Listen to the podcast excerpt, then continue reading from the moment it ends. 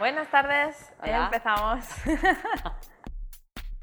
Dieta equilibrada, Salud, forma de vida, fruta fresca, sedentarismo, menú saludable, ansiedad, deporte, dieta mediterránea, kilómetro cero, legumbres, emociones. frutos secos. Equilíbrate. Soy Azais Martínez Y yo soy Inma Jipa. y nos vamos a tomar nuestro ratito de relax. Nuestra infusión viene con canela y limón. ¿Te quedas? ¿Te apuntas? Buenas tardes.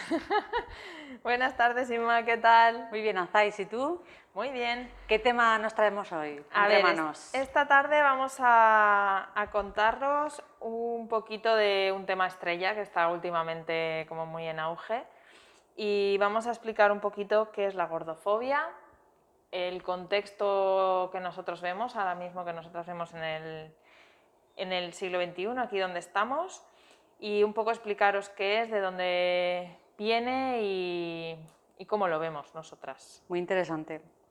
Vamos a explicar un poquito, a ver si le echamos un poco de luz. Muy bien. Porque aquí hay unos conceptos, está gordofobia, pero luego también hay otro concepto que es obesofobia. Exacto. ¿Es lo mismo o en qué se parecen o bueno, en qué consiste cada uno? A ver, aquí sí que van un poco unidos, pero sí que hay un poquito de diferencia. La gordofobia sería la discriminación o el menosprecio que se le hace a las personas con exceso de peso. Aquí ya me da igual que sea de manera consciente o de manera inconsciente, porque es algo que está muy arraigado y que hacemos de forma inconsciente muchas veces sin saberlo. Y, es que pues nos da un poco como de, de rechazo una persona que tiene un cuerpo no normativo. Esto sería la gordofobia y toda la discriminación social que, que se, les, se les atribuye y que se les proyecta una carga de culpa por, por tener el cuerpo que tienen. Esto sería esta, esta parte. Luego tenemos la obesofobia, en contrapunto, que es un poco diferente, que es el terror a engordar y a tener obesidad, yo en mí misma, en mi cuerpo, ya no es en el cuerpo de enfrente, es en el mío. Suele ir un poco relacionado porque al final si yo tengo tanto terror a tener obesidad, pues que la- verla en el de enfrente tampoco me, me va a resultar agradable. Claro, al final proyectas ¿no? lo que tienes dentro. y- Claro, va un poco relacionado, pero sí que es un, un punto un poquito distinto y lo que ahora mismo se está moviendo mucho es, es intentar tirar abajo las barreras de la gordofobia porque está muy instaurado socialmente y ya la obesofobia pues ya cada cual consigo que trabaje lo que considere, pero aquí lo que nos interesa más es cómo se juzga y cómo se culpabiliza a una persona que no tiene un peso normativo y, y sobre todo la, la relación de culpa que se les, que se les pone. Sí, aquí hay una... Bueno, el otro día vi un vídeo en una de estas cuentas Ujú. que, es- bueno, pues que hacen visibilizar un poco este problema de la gordofobia, que comparaba una persona que tiene miopía Ujú. con una persona que tiene un sobrepeso o obesidad. Y era una, una chica ahí riñendo al, prope- al, al pobre miope, Ujú. en plan, pero ¿cómo que miopía? Pues oye, pues no, estará, no verás tan mal sin gafas, o como rep- Sí. reprochándose, haciendo símiles de algunas cosas que se les reprocha a las personas con sobrepeso y obesidad. En plan, pues oye, pues será que has comido demasiado, pues oye, a ver si te controlas Mm. y cosas así. O sea que Claro. me parece muy interesante esas, esas comparaciones Mm. porque parece que lo que dices tú, es verdad que está súper arraigado, Mm.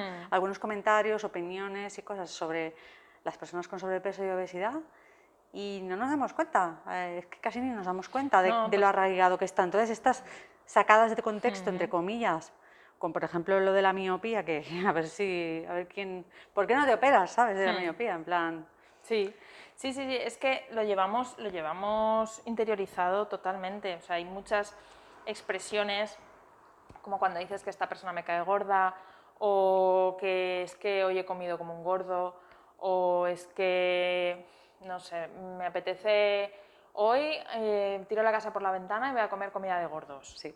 ¿Por, por qué? O sea, se les atribuyen unas cosas en las películas, en las series. Si te fijas ahora, igual va cambiando menos, o sea, va cambiando un poco más, pero en general, siempre eh, una persona con obesidad no va a ser el protagonista, siempre va a ser el ridículo, el torpe, el chistoso, el que está más desesperado, el Totalmente. siempre. Sí, sí. Y, y nunca es el que se queda con, con la chica, o el protagonista, o el triunfador. No suele pasar esto. Eh, por lo que comentabas, todos eh, conocemos seguro alguna persona que dice que puede comer cualquier cosa, que come de todo lo que quiere sin preocuparse la cantidad ni, ni la calidad y no sube de peso.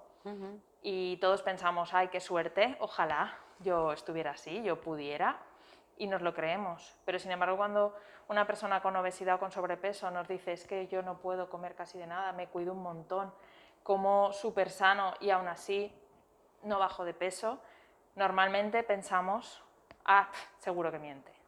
Algo come que no dice, algo hace que no dice, pero en el otro caso no pensamos si hay una, una respuesta compensatoria a esa comida, si hay un problema asociado hormonal o un trastorno de la conducta alimentaria, no pensamos nada de eso.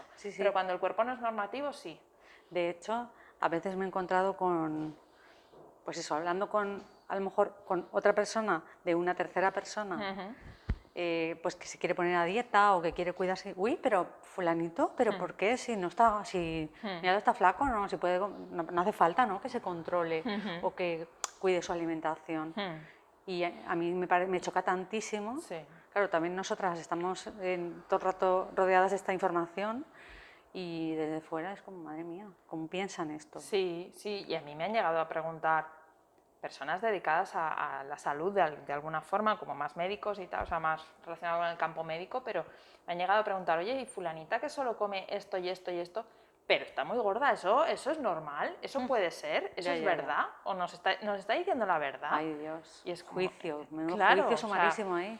Me parece, me parece brutal que esa carga de culpa que se le echa y que directamente se, se les da por mentirosos, cuando es que no tendrían por qué mentir. Es su cuerpo, es su vida y pueden hacer con él lo que les dé la gana. Claro. O lo que puedan. Exacto, o lo que puedan o lo que quieran. O sea. Y luego, a todo esto además, es que vivimos en un ambiente obesogénico, que esto es que, que nos... Sí, exacto. Explícalo porque el otro día... Vale. Me encontré con una persona que todavía no sabía lo que era el ambiente obesogénico y lo, llamó de una forma como muy extraterrestre. Ah, vale, yo le decía, no, no, eso no existe. Entonces lo busco y decía, mira, mira esto, ambiente besogénico, era eso. Y yo, ostras, vale, vale. eso sí que sé lo que es, pero lo que...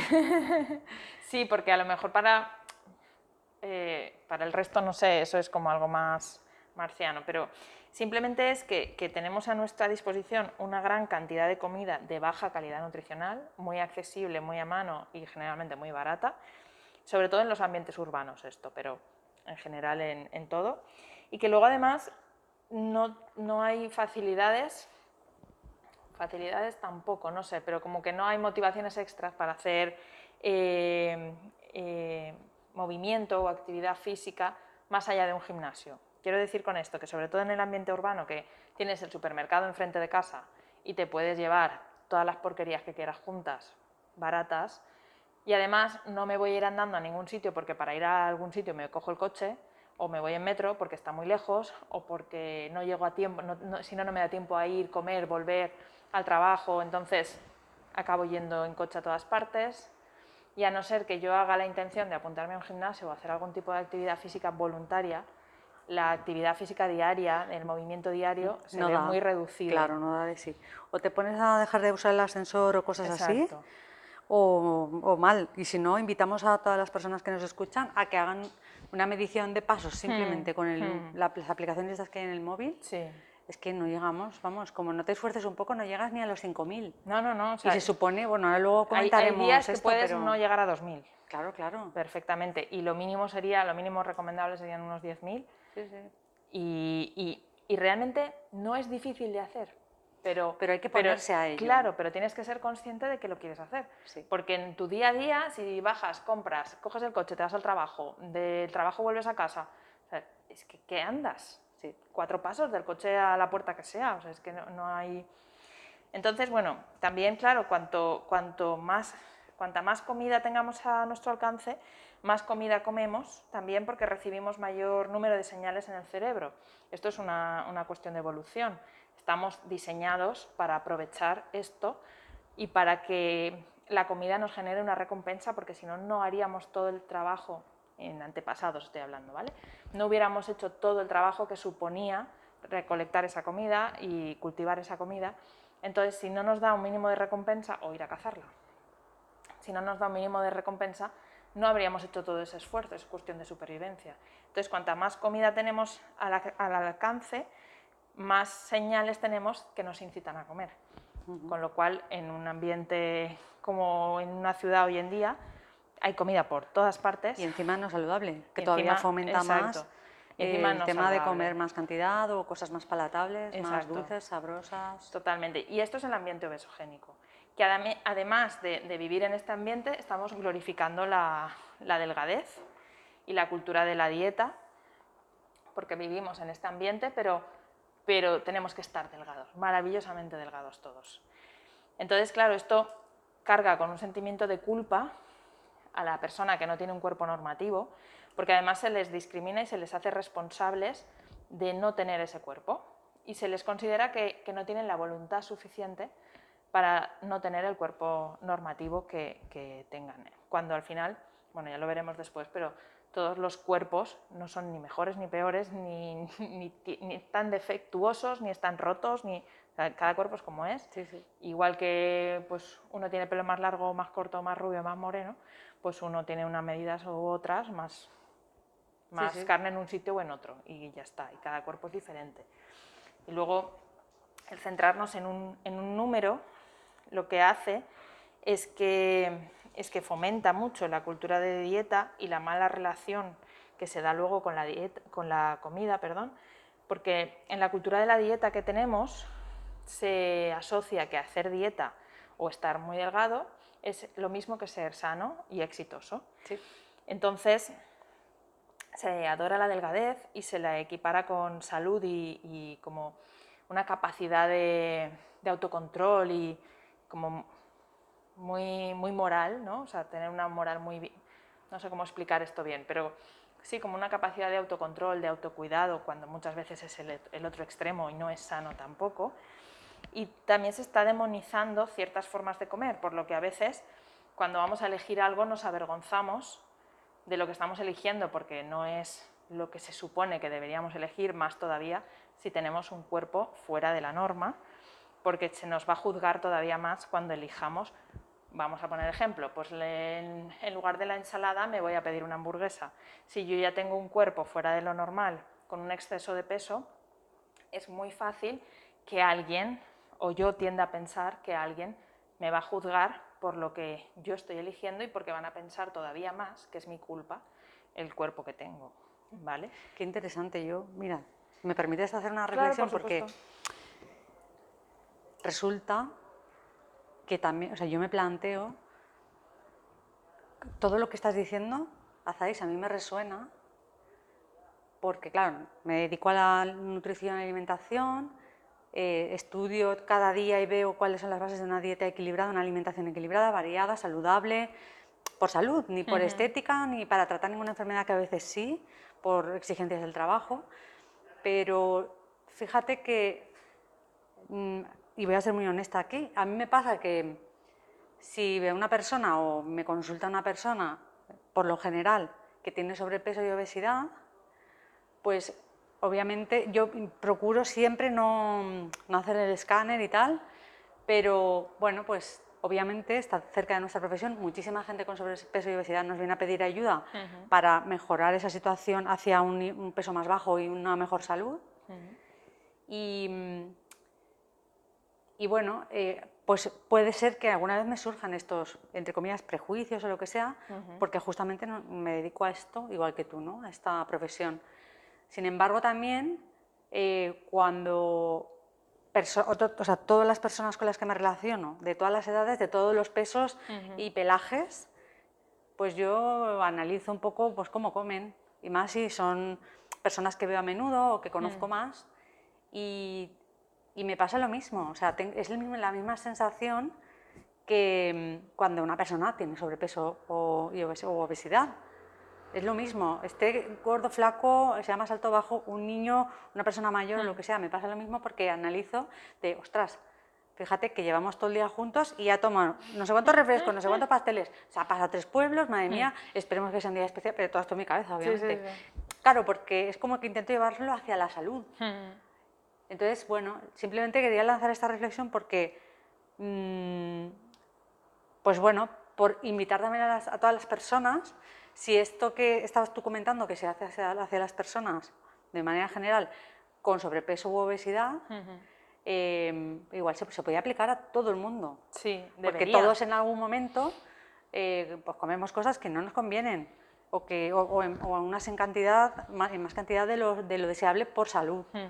Claro, debería. O sea, para mí parte de la reflexión que yo quiero hacer con esto es que tenemos que hablar de salud y no de peso. Efectivamente. Y que la salud importa sea cual sea el peso de la persona. Claro, Porque... hay, una, hay una delgada línea entre la, entre comillas, gordofobia, frases o pensamientos gordofóbicos, y lo que tú deseas, en este caso nosotras como profesionales de la alimentación y nutrición, lo que tú desearías de, alimentación para esa persona que tienes enfrente.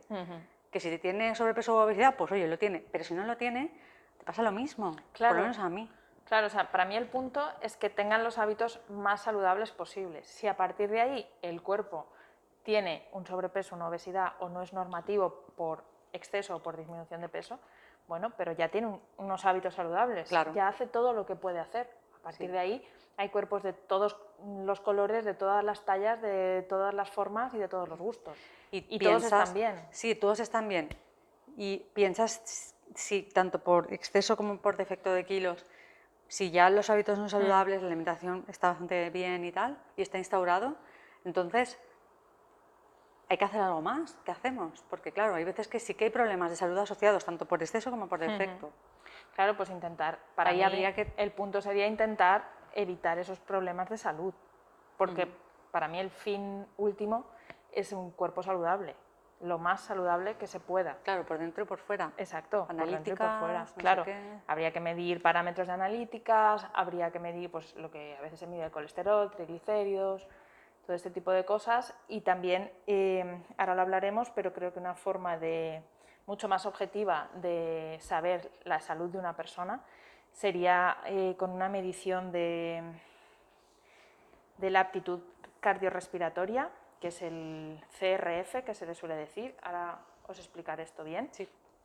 Pero quería explicar, antes de pasar, que no se me olvide, lo importante que es no hacer una dieta restrictiva en esta cultura de la dieta, ¿vale? Porque cuando estamos a, dieta, nuestro cuerpo a dieta, entiéndase dieta como la típica dieta prohibiciones, ¿no? Exacto, prohibiciones, restricción, La, la, típica dieta que, que se nos viene a la cabeza cuando estamos ahí, nuestro cuerpo lo interpreta como una agresión y entra en un modo de supervivencia. Y entonces, aunque al principio perdamos peso, después nos hace acumular más grasa porque está alterándose el, el, organismo por dentro, disminuye el metabolismo y se nos alteran hormonas del estrés y del control del apetito y la saciedad, con lo cual cuando se acaba esa restricción de, de alimentos y la dieta termina, el cuerpo intenta recuperar todo el peso posible preparándose para la siguiente restricción que Para la siguiente hambruna. Exacto. Porque claro, esto es el gen ahorrador. Gracias a él la especie humana pues, ha sobrevivido y, ha evolucionado a lo largo de los siglos. Pero y hemos podido pasar temporadas sin casi alimentación. Guerras, eh, la prehistoria pues no había, hmm. había, si no cazaban no había comida, etcétera. Claro, pero aquí qué pasa que le estamos sometiendo a hambrunas voluntarias. Sí. Entonces el cuerpo no sabe Claro. Porque es y lo que tiene que hacer es mantenerte con vida. Claro. Entonces lo que hace es acumular todo lo que puede cuando deja de existir esta restricción. ¿Qué pasa? Que el efecto rebote, volvemos a subir de peso, volvemos a empezar otra restricción, sí puede ser más fuerte que la anterior y vuelve a empezar el ciclo más todavía que antes y esto es, la cultura de la dieta es un no parar. Sí. De subo de peso, hago dieta, subo de peso, hago dieta. Simplemente porque lo vemos más rápido y más fácil, entre comillas, porque es, ah, me quito cuatro alimentos y ya está, o hago una restricción de lunes a viernes y el fin de semana tiro la casa por la ventana. Y entonces el cuerpo va loco, no sabe cuándo va a tener comida y, y hormonalmente se descontrola mucho y luego es muy difícil bajar de peso porque disminuye el metabolismo a mínimos para que no exceder en gasto porque no sabe cuánto necesita tener guardado. Claro. Entonces es, complica mucho el tener luego un, peso saludable para lo que comamos y un nivel hormonal general en el cuerpo de, de forma saludable. Sí. Con lo cual creo que esto es importante también tenerlo, tenerlo en cuenta. Sí, o sea, nada de, no prohibiciones, no restricciones, así en es- es general. hábitos saludables, comer sano, lo más saludable que se pueda, pero sin prohibiciones, sin restricciones, sin, sin pasar hambre. Sí, Esto porque- de es que tienes que pasar hambre Claro, aquí tres está el días a la factor, semana. El factor psicológico también influye, ¿no? Claro, En muchísimo. plan, si quieres que alguien haga algo, prohíbeselo, ¿no? Sí, exacto. O sea que- Psicología inversa. Exacto. Bueno, y lo, que, y lo que estábamos hablando antes es que por encima de todo tenemos la salud, pero la salud para todos los cuerpos y para todos los pesos y tamaños, porque algo que se deriva de la gordofobia también es que cuando una persona tiene exceso de peso es por su salud, le estamos diciendo que se tiene que cuidar, que tiene que comer mejor, que tiene que hacer ejercicio, pero solo importa la salud cuando esa persona tiene exceso de peso. Con lo cual esto yo aquí quiero abrir la barrera para todo el mundo, todos los Total. pesos y todos los tamaños de cuerpos. La salud es importante para todos. Sí.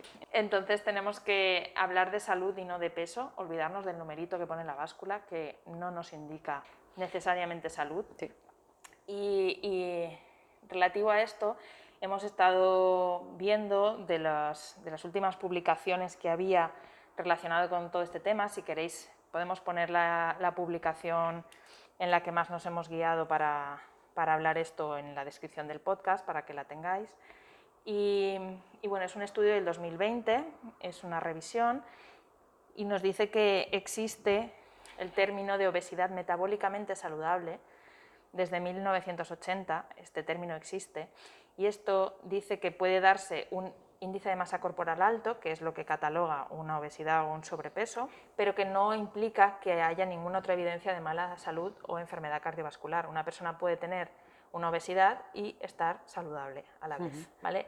Sí que aclarar que una persona metabólicamente sana es que no tiene mayor riesgo de mortalidad o de enfermedades asociadas, que sería la morbilidad, por tener obesidad o no tenerla si está metabólicamente sana. ¿vale?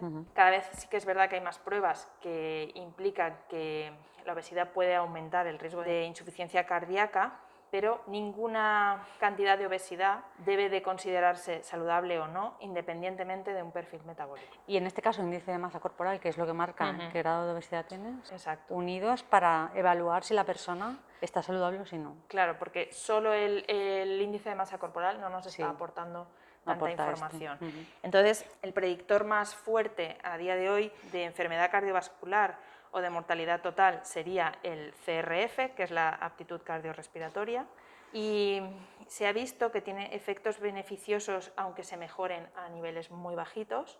Aumentando muy poquito el CRF ya hay mejoras muy importantes para, para la salud.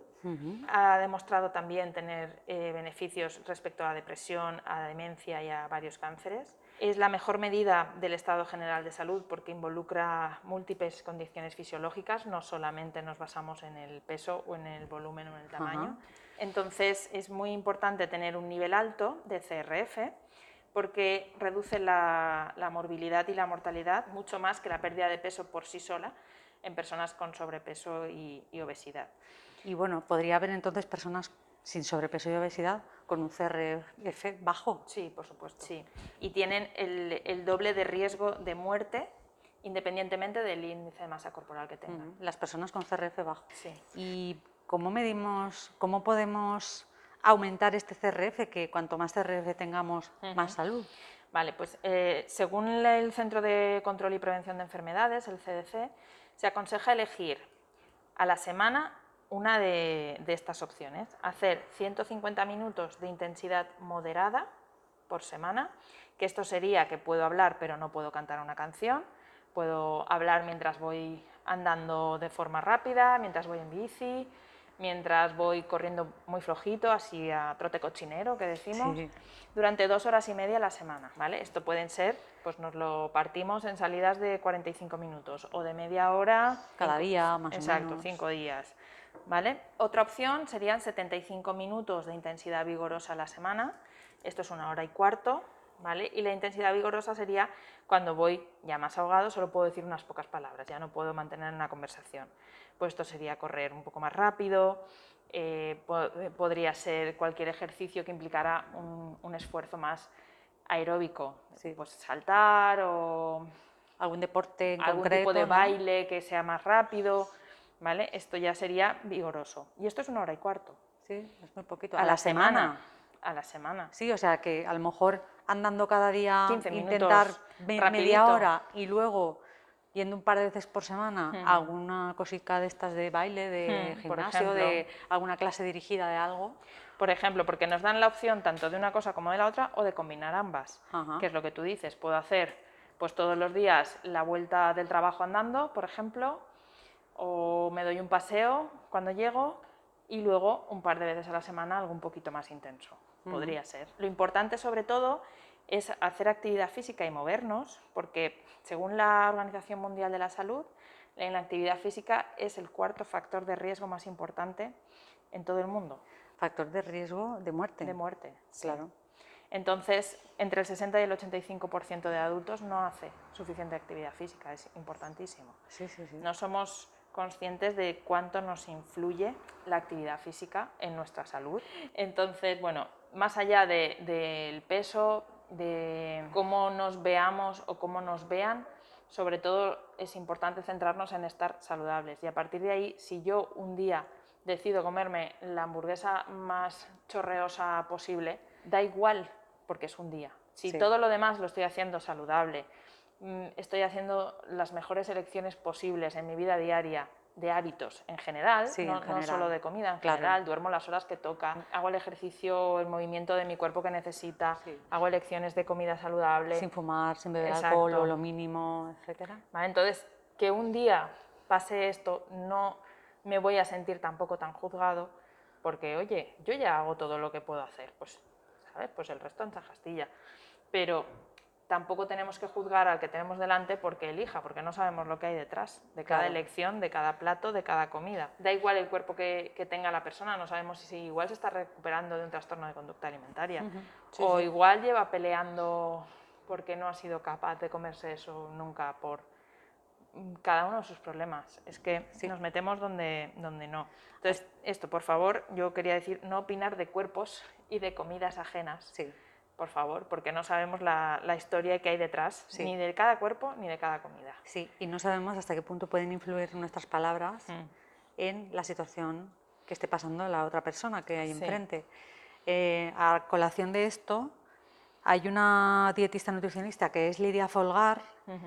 Eh, claro, justo en estos días, cuando grabamos el podcast, está haciendo este tipo de publicaciones que ahora voy a explicar, pero claro, cuando salga el podcast publicado y lo estéis escuchando, pues no sé si ella lo habrá guardado en su, más en su para atrás. Instagram, pero bueno, lo que está publicando testimonios de personas que la siguen, Ujú. que han pasado por situaciones que les han marcado de cosas que les decían sus familiares, etcétera, con respecto a pesas. Normalmente es, todo lo que yo he leído prácticamente es, pues pesas demasiado, estás demasiado gordita, o mira qué, mira qué culo tiene, mírala, oye, mira cómo come, qué tal. O sea, comentarios Ujú. típicos familia tal, y que luego les han estado ahí influyendo y lo han arrastrado, y muchas de ellas, la mayoría son chicas las que, los testimonios que he leído, y claro, están ahí luchando contra viento y María para no Sí. transmitirles las mismas cosas a su descendencia, Ujú. que ya tienen hijas e hijos y no, son conscientes de cómo les ha afectado, afortunadamente, Hmm. y están intentando cortar ahí, porque al final lo que volvemos a lo que decías al principio, está tan arraigado que es que a veces ni nos damos cuenta. Entonces me parece muy interesante las publicaciones que ha estado haciendo Lidia Folgar de esto. Pues sí, recomendable. Sí, Recomendable totalmente, porque eso también nos abre la mente y nos hace ver otras cosas que a lo mejor yo en primera persona no lo he tenido, pero quiero, oye, quiero hacer las cosas un poco mejor por el de enfrente, pues eso me ayuda a verlo de otra forma y a evitar un poco esa discriminación social que, que sufre, que sufre este colectivo, que, que al final es equiparable al de otras minorías y si nos parece muy mal que exista racismo o que exista homofobia o que exista otro tipo de, discriminaciones, esto no deja de ser también una discriminación, porque simplemente por, por el peso, estas personas tienen, eh, a veces tienen que pagar eh, más en, en un billete de avión o a veces no les dejan hacer usos de determinadas instalaciones o a veces simplemente por, por su peso sí, es terrible. Sí, o, o simplemente porque cuelgan una foto en una red social suya en bikini y les echan todos los haters del mundo se les echan encima porque terrible. están haciendo apología de la obesidad, perdón. Es terrible. Me estoy poniendo una foto mía en bikini, déjame que haga lo que me dé la gana conmigo, ¿no? Sí, Es, es- es horroroso. es terrible, sí, sí. Entonces, bueno, con todo esto ha nacido también el movimiento Body Positive, que promueve normalizar y visibilizar todos los cuerpos que existen, que todos los cuerpos son reales, que muchas veces lo que nos muestran las redes sociales depende de cómo te pongas. Esto, a veces a mí me hacen Sí, gracia estas los fotos de- trucos, ¿no? Exacto, Sí, los trucos culete de- para atrás, la barriga ahí, no, de- que, no si me subo, que si me subo un poco bikini, aquí, sí. parece que tal. Entonces, Sí. pues todo esto lo que hace es un poco normalizar los cuerpos como somos de verdad por la calle, fuera de las redes sociales, y que todos los cuerpos, como hablábamos, son buenos, no hay cuerpos malos, no hay cuerpos defectuosos, no, no, no hemos salido mal hechos de fábrica, todos estamos bien como estamos, cada uno tendrá sus cosas, igual que las tenemos en otros aspectos, Claro. pero es simplemente tratarnos con, con cariño y intentar aceptarnos y, y respetar el, el cuerpo que tenemos como válido, que nos ha mantenido con vida todos los años que tengamos. Sí, sí. Entonces, unas opciones que, que nosotras hemos pensado para intentar salir del ambiente obesogénico y de la cultura de dieta que tenemos tan fuerte, entre otras cosas es esta, es aceptar el cuerpo como, como válido, el que cada uno tenga, y tratarlo con cariño y con cuidado y con mimo porque nos ha mantenido con vida. Y ojo que no es fácil, la aceptación. No, no, no. O sea, no es, venga, va, mañana de 5 a 6 ya me pongo a aceptar mi cuerpo y ya Sí. está. No. Sí. Esto Y- es un trabajo muy arduo. Sí, es, es largo y también decir que, que lo acepte no quiere decir que me guste. Sí. Simplemente es que no estoy en guerra con mi cuerpo, que lo Sí. estoy intentando cambiar, si quiero cambiar algo, desde otro sitio, no desde el enfrentamiento y no desde la lucha. Muy bien. Otra herramienta para salir del ambiente obesogénico o fomentar otro tipo de, de ali- de alimentación, de forma de comer, es el cocinar. Sí, sí, es el, el- el cocinar. Además, hoy en día tenemos acceso a todas las recetas Del mundo. existentes. Exacto. Literalmente. Sí, literalmente. Todo lo que se nos ocurra podemos encontrarle la receta. Y normalmente siempre achacamos el, el no cocinar con, con el tiempo, con que no tengo tiempo, no tengo ganas, no tengo... Pero sí que pasamos mucho tiempo haciendo otras cosas, como redes sociales Sí, o como Que por cierto, ya hablamos de esto en el capítulo 1, en el episodio Sí, 1. Exacto. en Si queréis No repasarlo tiempo. ahí, además ahí había testimonios muy interesantes para, de todos los colores. Exacto. Entonces, al final es, es darle un poquito más de prioridad a, a la cocina que a otras cosas. Nos puede ayudar a pasar tiempo de calidad con, con la gente con la que estemos en ese momento, porque normalmente muchas, en muchas casas pasa que mientras uno cocina, el resto ven la tele y pues así estaríamos todos juntos cocinando. Eh, evitaríamos comidas preparadas, precocinadas, que no son tan saludables, que nos van a perjudicar a la larga. No hace falta que sea con la receta exacta, podemos adaptarlo a lo que tengamos más o menos. Podemos cambiar algún ingrediente, aunque algo tengamos que tener, pero podemos cambiar algún ingrediente. Y sobre todo es importante tener en cuenta que, que si no nos sale bien, a cocinar se aprende cocinando. Efectivamente. Es una cuestión de práctica y si queremos comer más saludable, tenemos que practicarla y nos puede ayudar como una- un paréntesis de rutina diaria, lo podemos usar para relajarnos, para hacerlo de forma lo más consciente posible y hacer un- como una burbuja de, de- de la rutina, de las obligaciones, del ir corriendo. Y, y nos puede dar mucha satisfacción el probar cosas nuevas, algo que ha- hayamos hecho nosotros, que luego esté rico, creo que, que puede estar muy chulo. Y también la memoria olfativa y el gusto, yo creo que esto nos conecta mucho también con, con cosas sencillas y, y con la satisfacción que nos da cocinar para los demás, cosas que a lo mejor hace años que no probábamos, de repente las volvemos a probar y nos, y nos vienen a la cabeza esa, esa época, ¿no? Entonces puede ser, puede ser muy, muy interesante, como forma también un poco de, de salir de ahí. Muy bien, muy interesante. ¿Y alguna recomendación de alguna cuenta o perfil Sí, para yo- poder ver un poquito Hmm. reflejado todo esto que hemos estado comentando? Sí, yo quería recomendar sobre todo eh, un documental que es de Gabriel Deidier, que es una chica francesa que se llama Gordofobia no se nace gorda, que creo que es un punto de vista muy interesante. Ella cuenta su historia y bueno, pues creo que no es spoiler porque ella no nació gorda, ¿vale? Esto ya viene en el título. Y cuenta cómo ella llega al punto en el que está y cómo la cultura de la dieta y la gordofobia le, le ha afectado. Y creo que es un punto de vista muy interesante porque lleva una vida más saludable que mucha gente que yo conozco con un peso más normativo y aún así se enfrenta a, pues a una gordofobia y a, unos prejuicios que creo que es interesante de ver. Sí, sí, además cómo lo aborda ella. Sí, sí porque también pues, le saca ahí, le saca punta ¿no? y, lo lleva un poco al extremo ácido, pero, pero creo que, que verlo desde un punto de vista diferente en el que, por decirlo así, la persona no tiene la culpa, eh, nos puede ayudar como a creernos más todo esto, ¿no? Porque yo sé que, que nosotras llevamos un rato hablando de esto y seguro que hay alguien que dice, ya, ya, sí, sí, pero esos eran algunos. Que otro en su casa, el fulanito en su casa seguro que hace... Bueno, pues si, si vemos un poco todo, ese tipo de cosas nos ayudan a ir abriendo la mente y a ir viendo que no es tan así como nos lo tenemos instaurado ahí en el disco duro.